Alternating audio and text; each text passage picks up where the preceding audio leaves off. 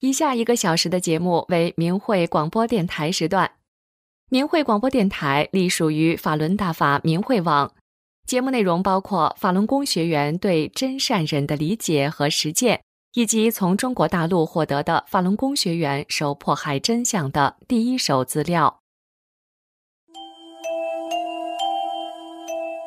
这是明慧广播电台。各国大法弟子在向中国民众讲述真相，这是理性反迫害的和平之声，这是呼唤善良真诚的大忍之声。这是明慧广播电台，各国大法弟子在向中国民众讲述真相，这是理性反迫害的和平之声，这是呼唤善良真诚的大忍之声。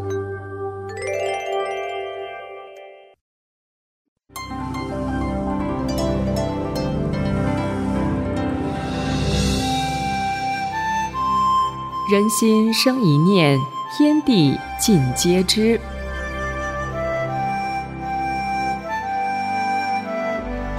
听众朋友您好，欢迎您收听明慧广播《善恶一念间》节目。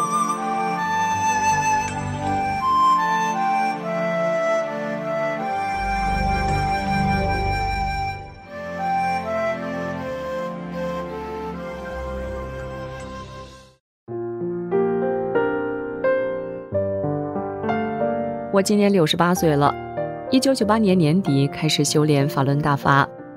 修炼后，我和家人都受益良多。说说我年迈的父母和丈夫受益的神奇故事，见证法轮大法的神奇，感恩师傅的慈悲救度。先来说说我父亲的一段经历，那是二零零四年八月，七十七岁的父亲不小心摔断了小腿。到医院检查的结果是粉碎性骨折，医生说可能会需要六七个小时才能完成。我叮嘱父亲一定要不停地默念“法轮大法好，真善人好”。父亲从上手术台就不停地默念，结果不到五个小时就出了手术室。医生说手术非常成功，接着说可能会疼得一晚上睡不着觉。父亲继续默念九字真言。结果睡了一晚上好觉。一般像我父亲这样的粉碎性骨折，需要一个多月才允许出院。可父亲恢复的特别快，第八天医生就给开了出院证明，父亲就回家了。在家里静养了不到一个月，父亲就能到大街上遛弯了。人们都不相信他骨折了，我父亲就告诉他们：“我真的是粉碎性骨折。”是我默念法轮大法好，真善人好九字真言才好的这么快。听了父亲的经历，很多人见证了法轮大法的神奇。二零一一年三月，我母亲八十四岁那年出现了全身器官衰竭状态，到医院检查，母亲的收缩压达一百七，舒张压只有不到六十，还有波及生命的颈动脉斑块，这两种病。都不好医治，血压药治高血压对低血压不利，治低血压对高血压不利，所以根本不能用药来医治。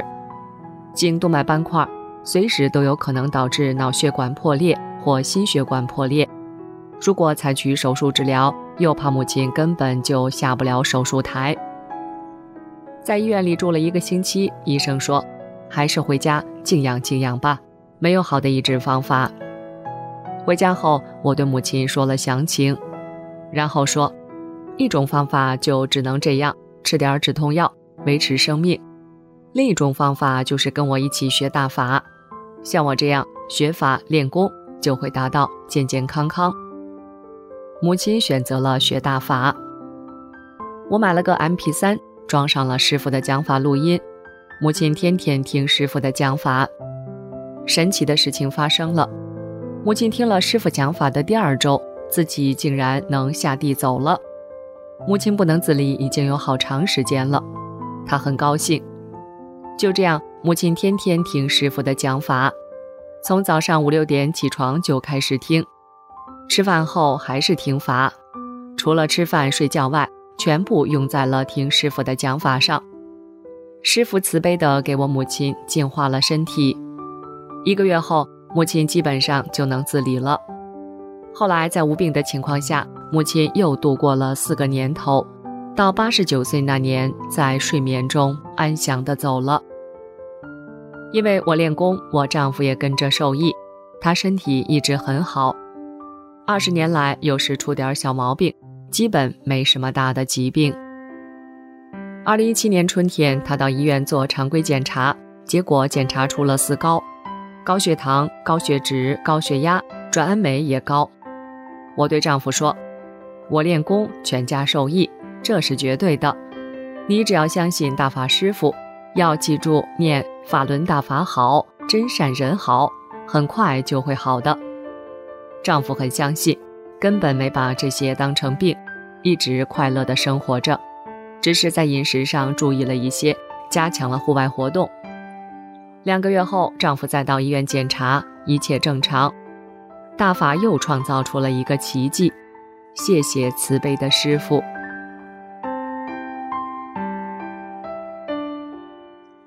去年夏天，丈夫走路不稳，我问丈夫：“你的腿怎么了？”他说：“我一直没告诉你，我从去年就感到左腿走路很沉。”现在走路远了就开始疼，晚上睡觉有时也疼。他还说自己可能得了帕金森综合症了，显得很悲伤。我说：“你可别自己吓唬自己，也别整天疑神疑鬼的，不放心就到医院做个全面检查。”丈夫确实有些害怕，就到医院开始做了全面体检。他怀疑自己哪里有问题，就有目的的专项检查。共做了脑核磁检查、胃镜、肠镜、胸椎、腰椎、左右骨盆等一系列拍片等检查，查来查去，医生也感到奇怪，怎么片子上就找不到毛病呢？最后医生下的结论是，没有什么大毛病，一些小问题，以后好好注意注意就行了，不用吃药医治。经过一个多星期的时间，花了五千多元钱。换回一大堆检验报告单子和八张核磁片子，丈夫抱着这堆东西高高兴兴地回家了。到家后，给我简单的说明了大体情况。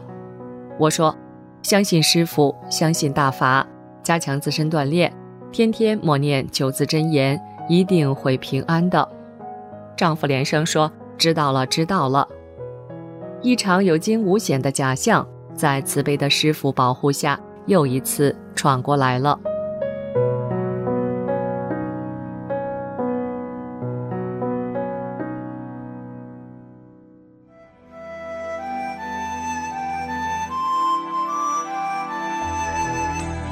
听众朋友，今天的善恶一念间就到这里，感谢您的收听。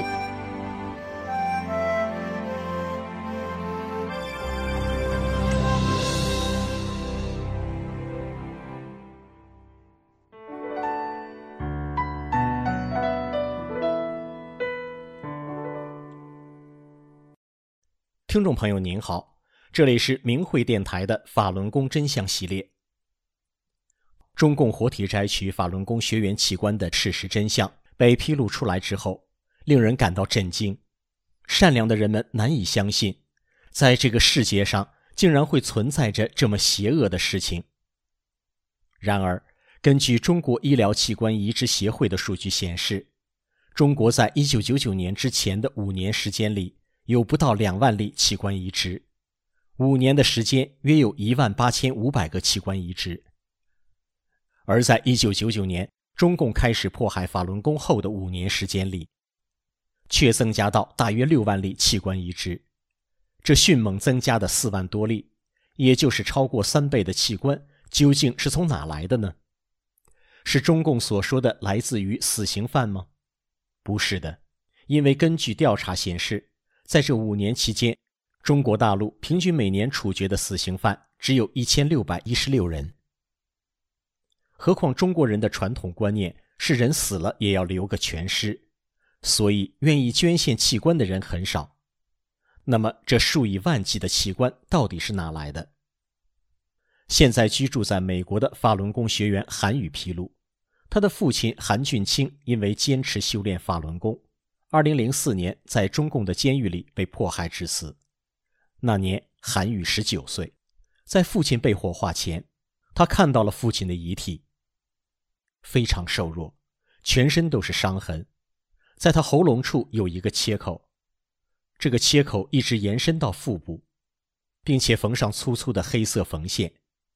亲人按压韩愈父亲的腹部。感觉到在他的皮肤下面塞满了硬硬的冰块。那时候，韩愈和亲属并不知道，韩愈的父亲就是中共活摘器官的受害者。然而，当时在中国境内，器官移植这样血腥的买卖，却已经流传到国外。二零零五年十一月，在以色列一间顶级医疗中心舍巴的心脏重症监护室。一位医生在晨间查房时遇到他的一位患有晚期心力衰竭的病人。这位患者说：“医生，我已经厌倦了在这里近一年的等待，而你们还在寻找心脏捐赠者。我的保险公司让我飞去中国，他们已经安排了两周后的心脏移植手术。”医生听了之后对这位患者说：“你知道你在说傻话吗？怎么可能？”有人能提前向你承诺，在一个特定日期提供一个捐赠的心脏？要知道，必须有人在你接受手术的同一天死去，才可能有这种情况发生。你说呢？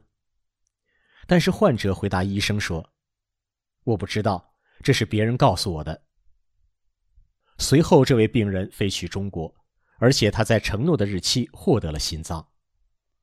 这名医生是舍巴医疗中心心脏移植主任拉维，他因为此事开始调查：为什么病人在中国可以在承诺的时间可以得到相应匹配的器官？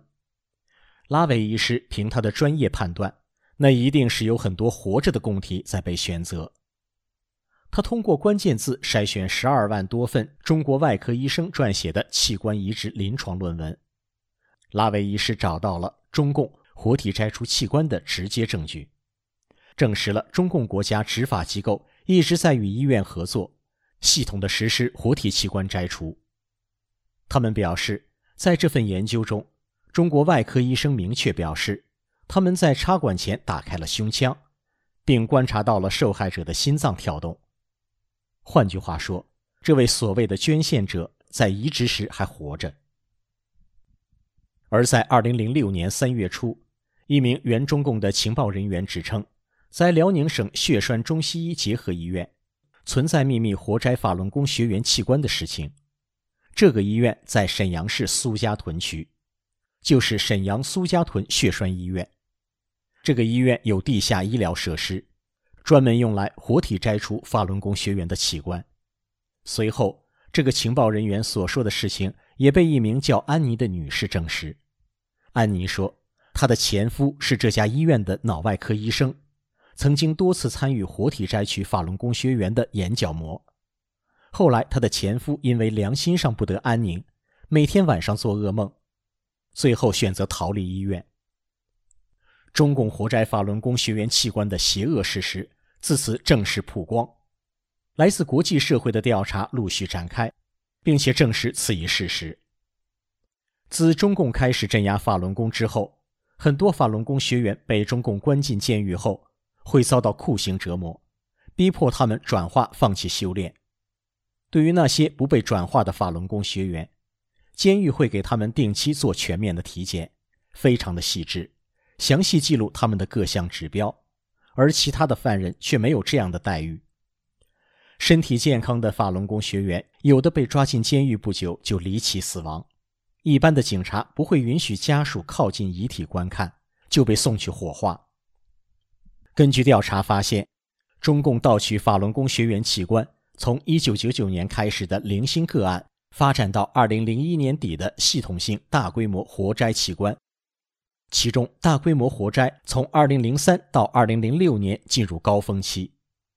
中共军队通过独立的后勤系统、武装保卫、交通运输、情报保密。医疗设施主导活摘法轮功学员器官和移植产业，控制了中国百分之九十八的器官移植源。而面对移植器官买卖的巨大利润，地方也不甘于被军队垄断，纷纷上马。全国各地的医生和联系人在电话里纷纷承认有来自法轮功学员的器官。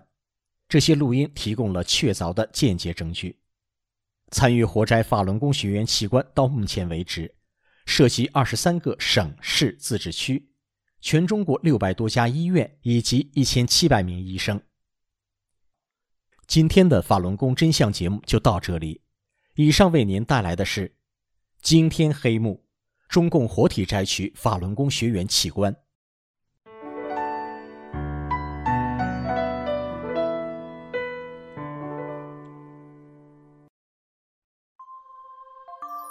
身心净化，道德升华。现在是明慧电台的修炼故事节目。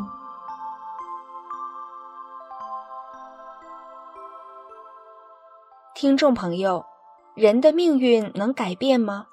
今天这个故事就是一位苦命女，她改变了自己命运的故事。让我们一起来听听她是如何能改变的。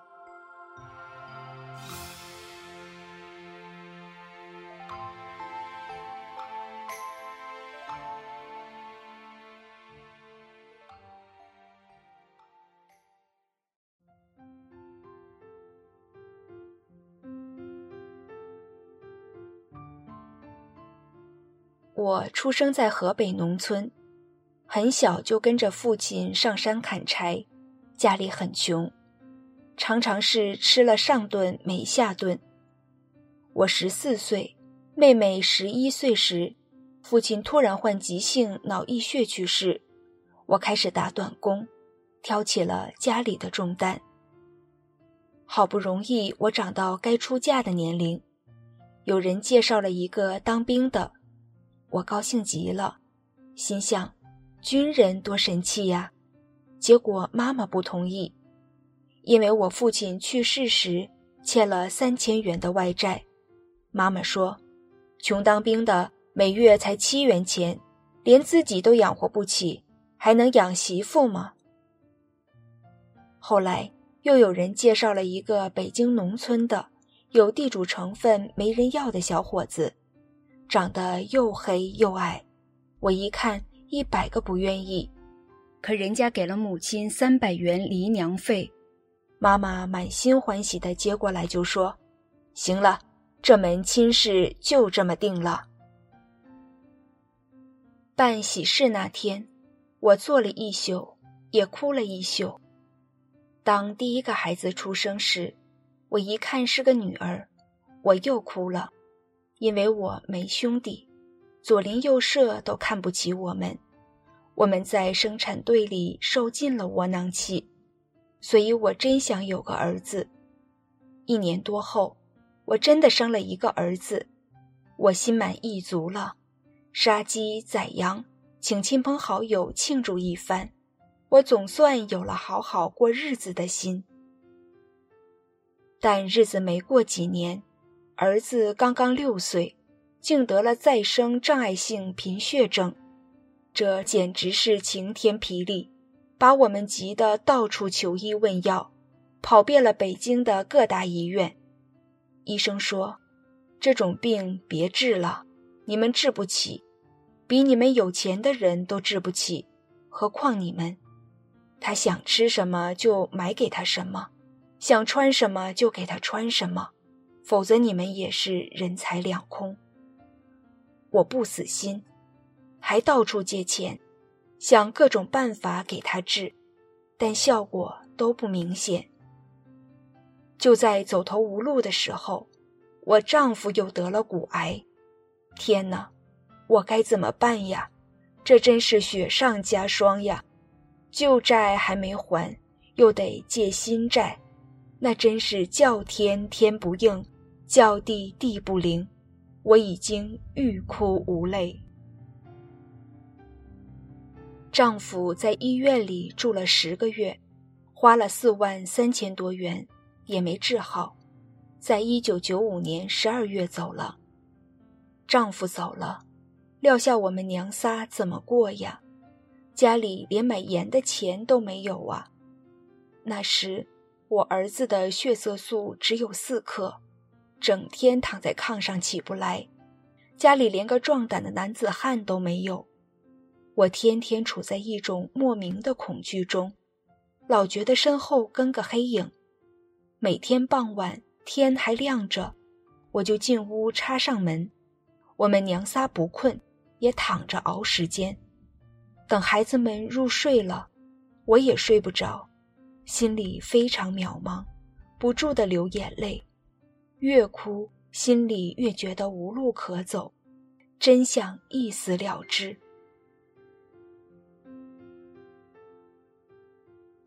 就在这上天无路，入地无门的时候，我村法轮功练功点的辅导员找到我说：“你看你的命真够苦的，你和我们修炼法轮功吧。”我说。我哪有那个心？他说：“如果你要走上修炼的路，师傅能帮助你消去一多半的业债，还能改变你的命运。”我听了后心里一震，但又似信非信的。当晚我翻来覆去的睡不着，我想了好多。第二天，我不由自主的。就去找练功点辅导员，到那儿一看，好多人在学法呢。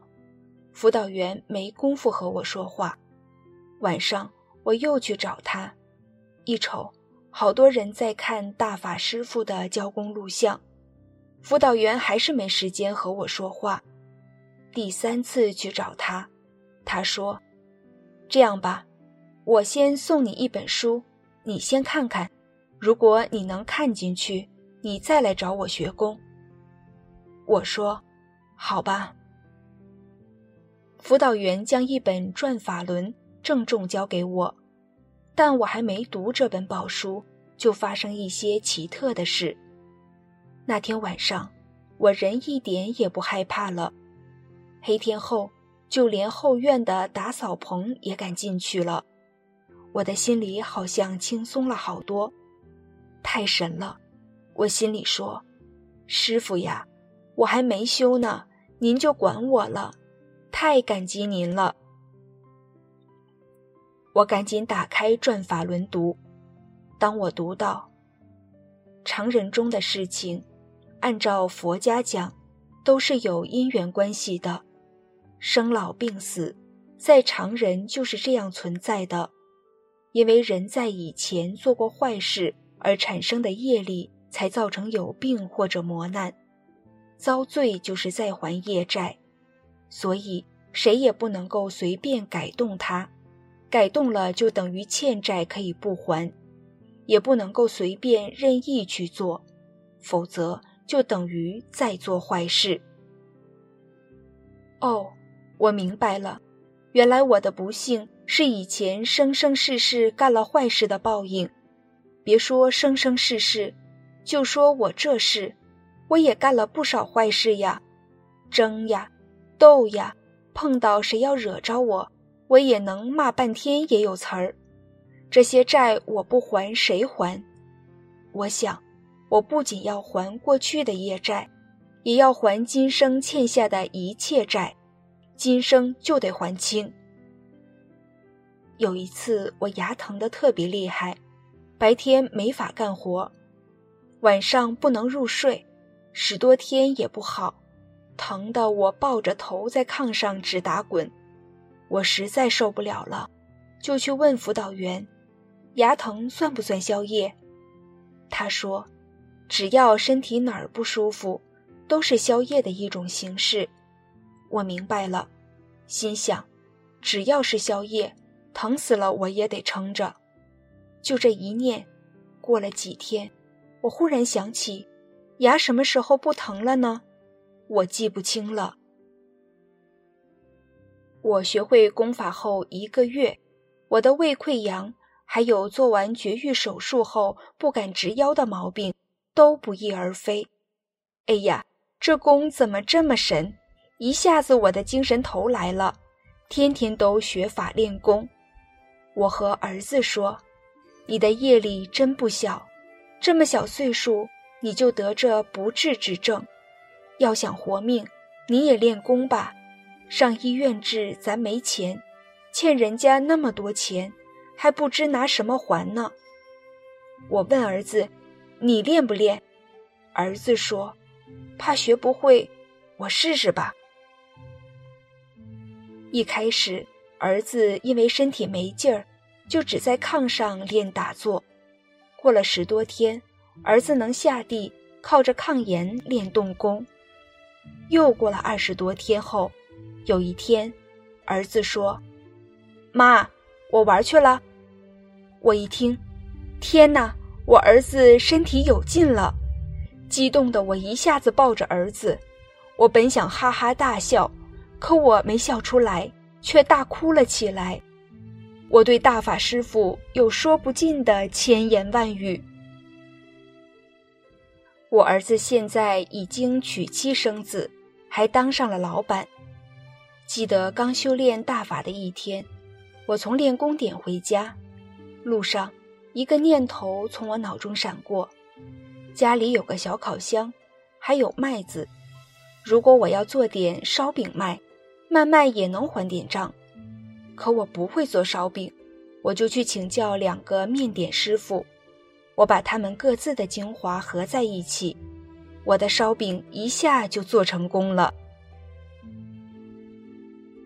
我出摊那时，我村没一份早点摊。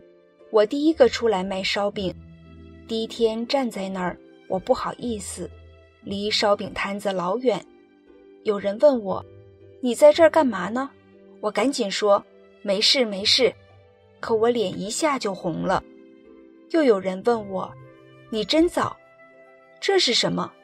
他随手翻开菠萝上的小棉垫一看，嘿，烧饼。他随手拿了一个，咬一口说。真不错，来两个，多少钱？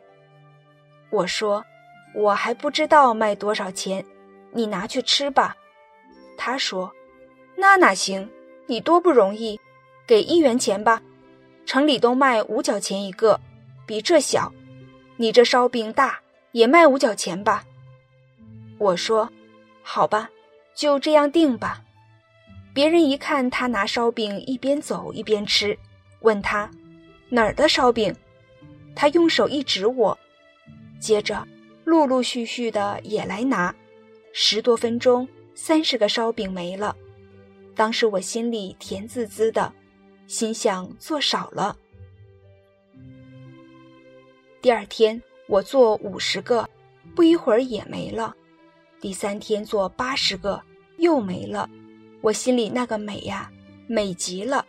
后来一个烤箱忙不过来，我又买了一个烤箱，还是忙不过来，真是供不应求。再买个大烤箱，我每天要做七百多个烧饼，而且早上九点多就收摊了，也误不了我学法练功，太好了。那时，我村有个光棍老头，六十八岁，是五保户，以拾破烂为生。一次骑自行车，不小心把腿摔断了，大队要找个人去伺候，人家都嫌脏，贵贱找不着人。后来大队领导找到我，问我去不去。我想我是修炼人，师傅让我们要修真善忍，我就说，那我就去吧。一进老人屋。屋里简直没有下脚的地方，还臭不可闻。老人躺在炕上，只看见两只眼睛上下翻动，看不见皮肤，真是无从下手。我想起自己是个修炼人，要做一个超常人。第一步，先给老头擦澡，擦上身，看见皮肤了，有了模样了，再擦下身。老头不让，我说。大爷，您这把年纪比我爸爸年龄都大，您别多心，我就和您亲闺女一样。说着，就给他擦洗下身，擦完后，又用热水给他烫烫脚。老头哭了，说：“我这么大岁数了，还真没人伺候过我，你叫我说啥好呢？”我说：“您就说法轮大法好，真善人好。”老头点点头。这样过了两年零三个月，我们的缘分尽了。大爷临走时说：“下辈子我转只小鸡给你下蛋，也要报答你的恩情。”我听后哭了。有一次，那是个腊月的一天，我回娘家，走到火车站，看见好多人围着看什么。我走近一瞧，是七十岁左右的一个老头，在地上坐着动不了，冻得直哆嗦，说不出话来。当时我想，先别回娘家了，救人要紧。我赶紧上前把他扶起来，打了一辆车拉回家，把他放在热炕上，做了一碗热汤面，先给他暖暖身子，再给他换上我丈夫的剩衣服。当时两个孩子直闹气，这么脏，你干嘛把他拉家来？我说，救人命要紧，这是行善积德，做好人。妈不是修炼了吗？我安抚两个孩子说：“等他明白过来，我就把他送走。”接着我又开导他们说：“假如妈要出门遇上这事，没人管，冻饿死了，你们两个怎么办？他家里也有妻儿老小，能不管吗？这是好事，别生气了。”原来这人是河北赤城县后城人。身上带了二十元钱，到西三旗找他烧锅炉的儿子，没找着，钱也花光了，就困在半路上。到第三天，老头恢复了原状，我把他送到延庆汽车站，坐上回后城的班车，又送他三十元零花钱。他问我的名字，我跟他说，我叫大法弟子。有一天，我刚打坐完，又一个念头在我的脑海里闪过：我早上九点多就收摊，白天要能再做各种点心出售，那不账还得更快吗？可点心怎么做呢？我忽然想起外地叔叔家的闺女就是做点心出身。第二天，我立刻动身，到了那儿说明来意。妹妹说：“别人来。”花多少学费我都不交，你要学没得说，把真实配方都给你，用不了半个月就能学会。在这半个月里，妹妹把各种点心都做了一遍，我心里有底了。返回后开始忙起来，人手不够就找两个帮手，早上做烧饼，白天做点心，八月十五打月饼，这样不到一年。我就连本带利把四万多元外债还清了。自我修炼大法后，我健康了，我儿子本来没指望的病也痊愈了，连我家巨额的债都在这么短时间还清了，这真是天大的变化啊！我知道这一切都是源自于大法，源自于师傅。我记得有一年麦秋，别人家的麦子是口粮田，先割；我家的三十亩地是责任田，最后再割。当别人家的麦子都割完了，已经是下午五点多了，天下起了小雨。两台收割机来到我家地边时，已经是乌云压顶，伸手不见五指。狂风突然刮起。把麦子刮得东倒西歪，紧接着就是玉米粒大的冰雹打在我们的头上。司机说：“完了，这片地保不住了。”当时急得我直转圈。忽然我想起了师傅，我心里就跟师傅说：“师傅呀，能不能先别下？这麦子还等着还账呢。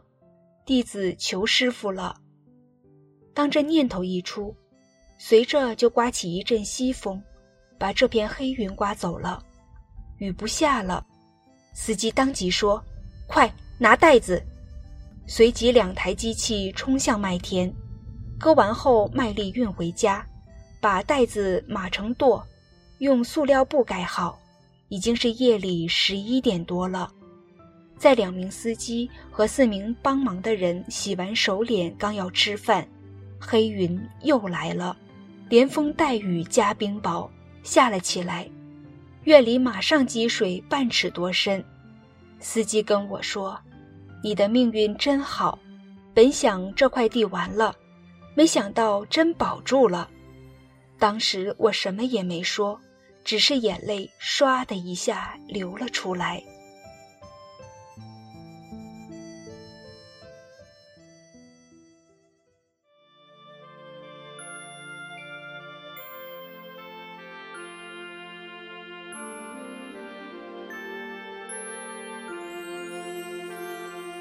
听众朋友，善良的人不止他的念头是善良的，他的念头也会是好的，会给他带来好的结果。这位苦命女两次做生意的念头，大大的改变了她的经济情况，难保不是神给她的灵感。如此说来，善有善报这个理是怎么来的，好像就更能明白了。您说是吗？今天的故事就到这儿了，感谢您的收听。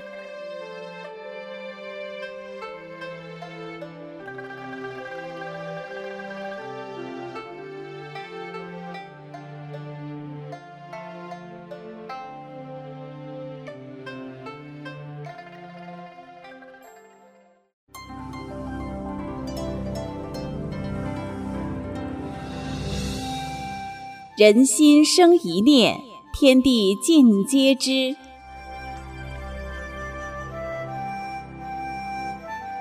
听众朋友您好，欢迎收听明慧广播电台《善恶一念间》节目。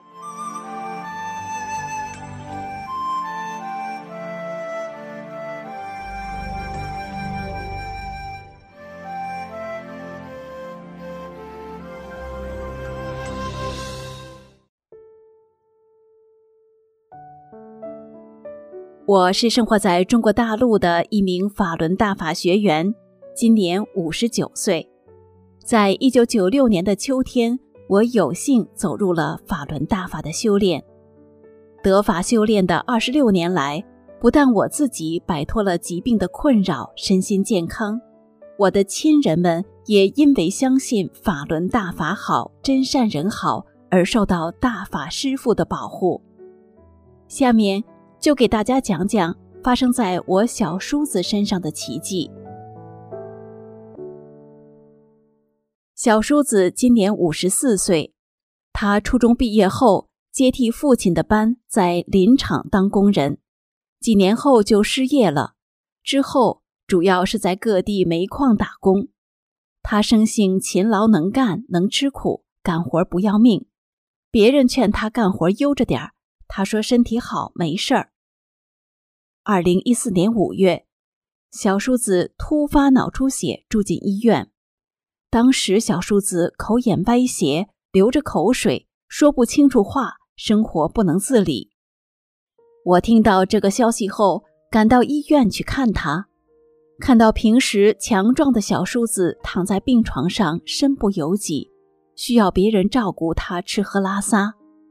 我就告诉他不要害怕难过，诚心诚意的念法轮大法好，真善人好，就一定会出现奇迹。小叔子没修炼法轮大法，但是他知道大法对人是有益的。我告诉他念，他就真的开始一遍一遍的念法轮大法好，真善人好。住了半个月的院就出院了。身体恢复正常，就能上工地干活了。他第二次脑出血是在二零二二年春季，住进当地医院的时候，大夫看了小叔子的检查报告，说是第二次脑出血了吧，非死即残。住院时，小叔子处于昏迷状态，得靠家人抬着推着去做各种检查。医院按照脑出血常规治疗，因为没给大夫送礼，大夫对小叔子的病情也不太关心。那意思是，你就等着受罪吧。丈夫和我知道这件事后，马上就到了医院，告诉小叔子不要怕，就诚心诚意的念法轮大法好，真善人好，一定会遇难成祥。入院的前四天，小叔子需要家人的照顾，因为诚心诚意的念法轮大法好，真善人好，几天后他就能下地行走。现在小叔子已经康复。几年前的一天，小叔子开车拉着婆婆去六十公里外的亲戚家参加婚礼，吃了午饭后往回赶，到离家十多公里的时候，小叔子犯困，汽车在瞬间失控。当他清醒时，汽车已经在左边路基上快速地向下面两米多深的农田冲去。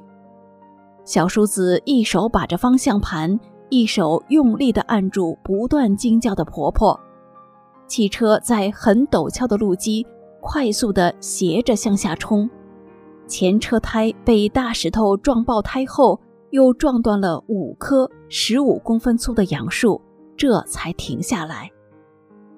惊魂未定的婆婆立刻不停地颤抖着说：“谢谢大法师父保护。”谢谢大法师父保护，小叔子这才回过神来，不敢想象刚才的那一瞬间，但是再看看眼前，母子毫发无损，小叔子也由衷的念着“法轮大法好，真善人好”，大法师父又一次救了他和母亲的命。当地的交警到事故现场勘查时。觉得这一对母子平平安安，真是不可思议。因为通过现场查看，此次车祸会导致车毁人亡的。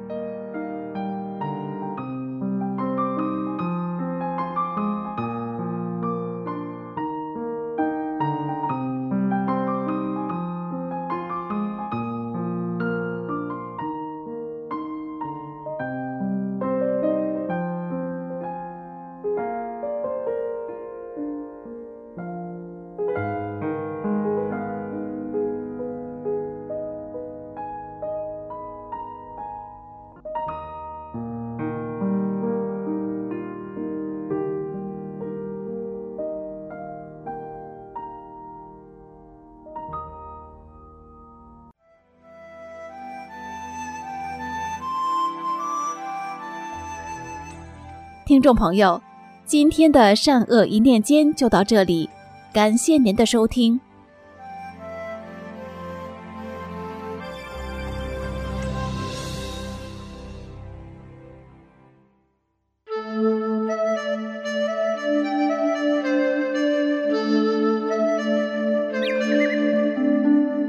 听众朋友，大家好，欢迎您收听明慧广播神传文化节目。我是主持人心雨。从前，在日本天皇时代，有位叫藤原敏行的左近少将，他擅长写作一种叫和歌的日本诗歌。因为隋唐时代，中国的书法传到日本，日本人非常崇拜东土大唐的文化，当时学习汉字书法成为时尚。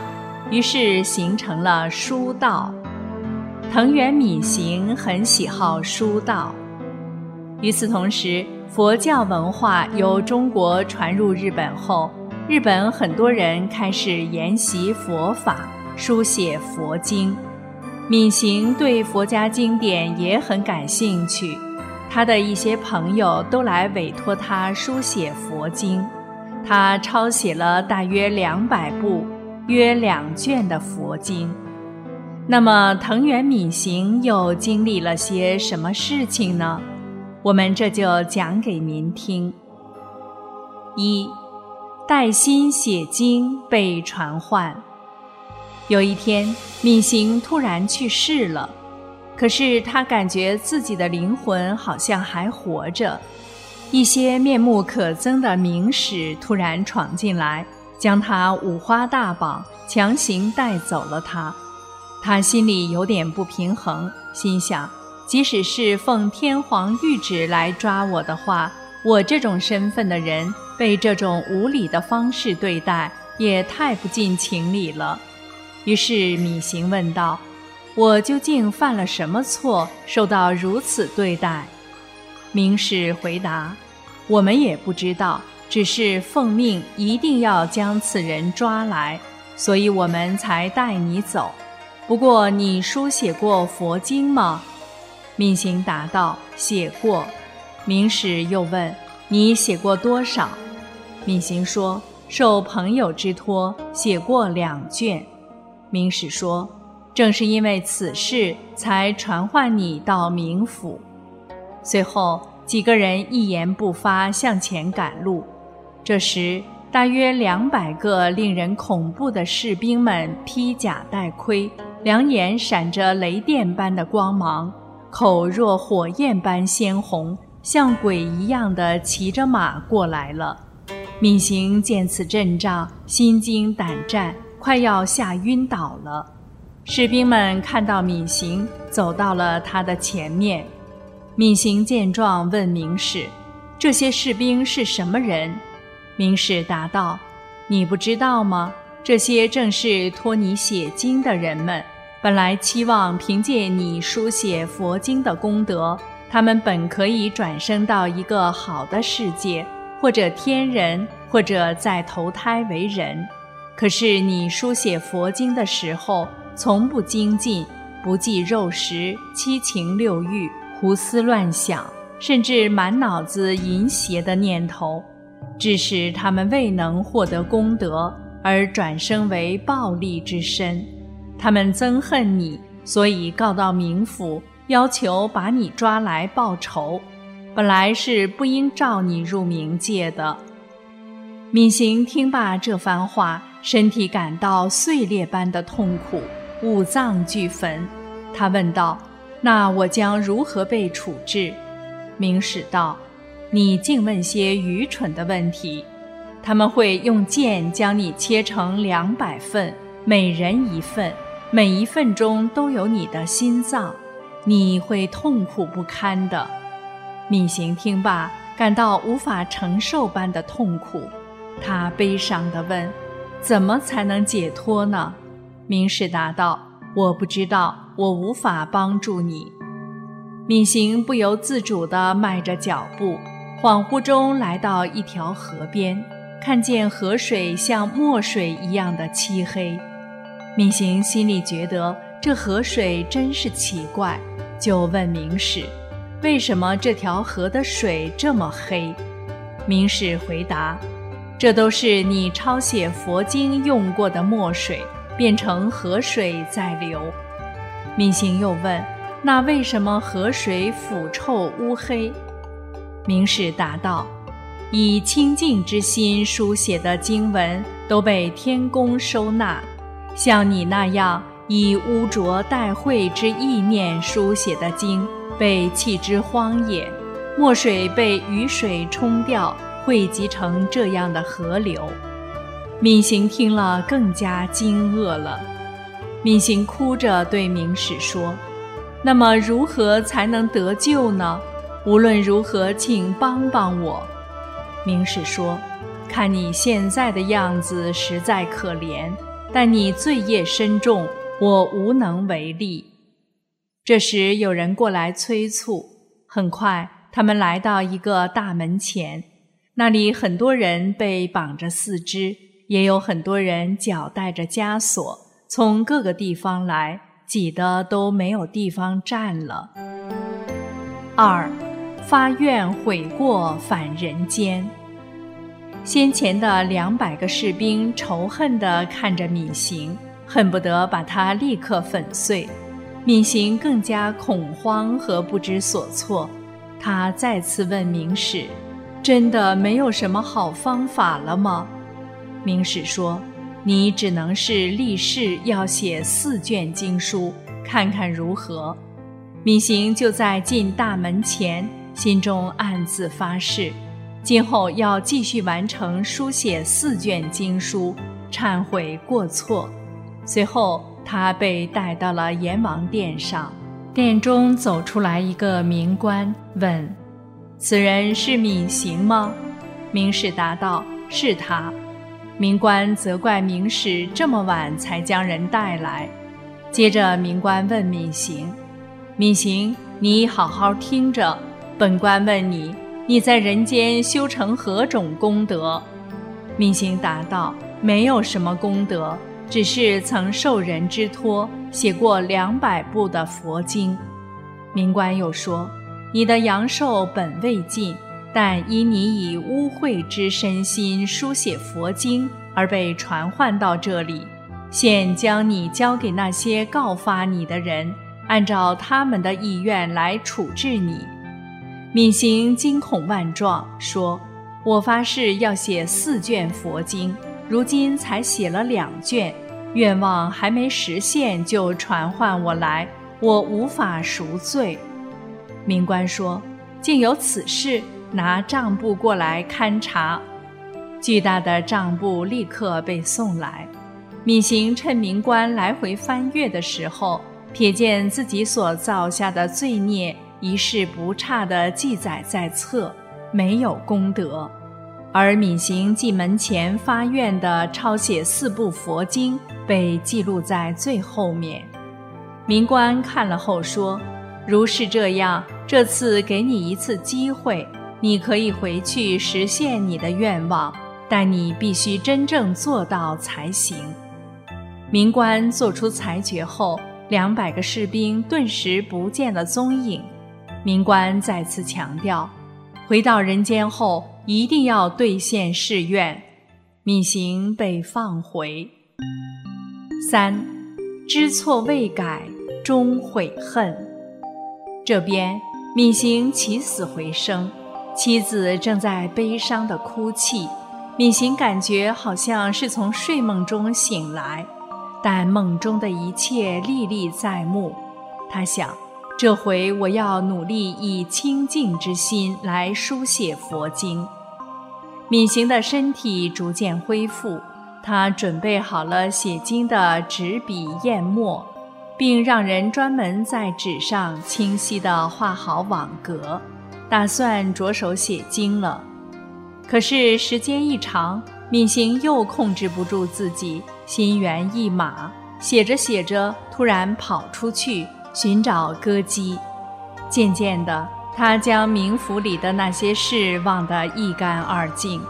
很快，大限到了，闵行还是离世而去。闵行离世后一年多。撰写古今和歌集的歌人季有泽，在梦中梦到闵行，看他体型容貌十分怪异恐怖。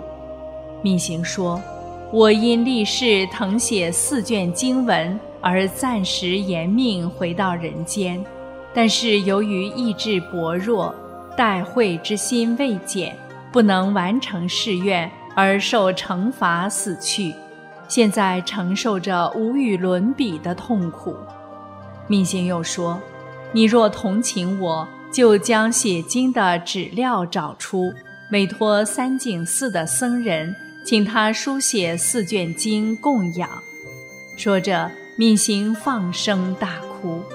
季有泽从梦中惊醒，浑身出汗。天刚蒙蒙亮，他找出纸料。立即出发去三井寺拜访僧人。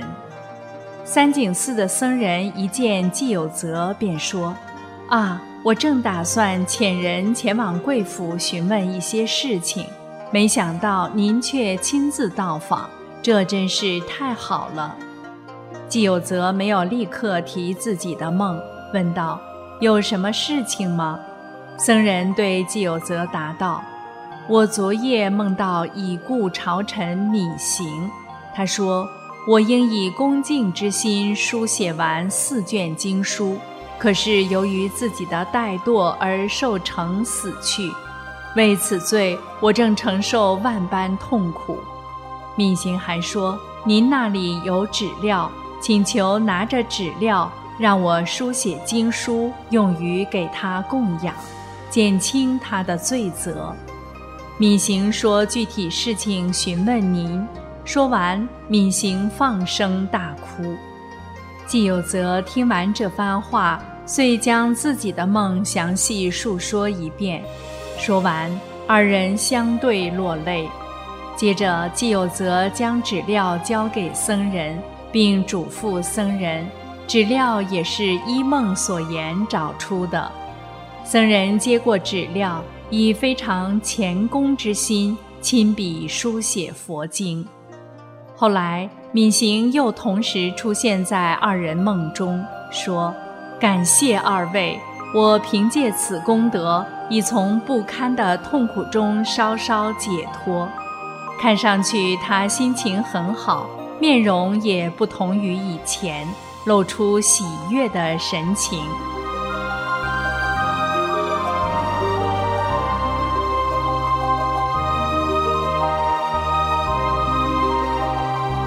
故事讲完了，听众朋友，今天的神传文化节目到这里就结束了。心语感谢您的收听，再会。最后是天音静月，请欣赏歌曲。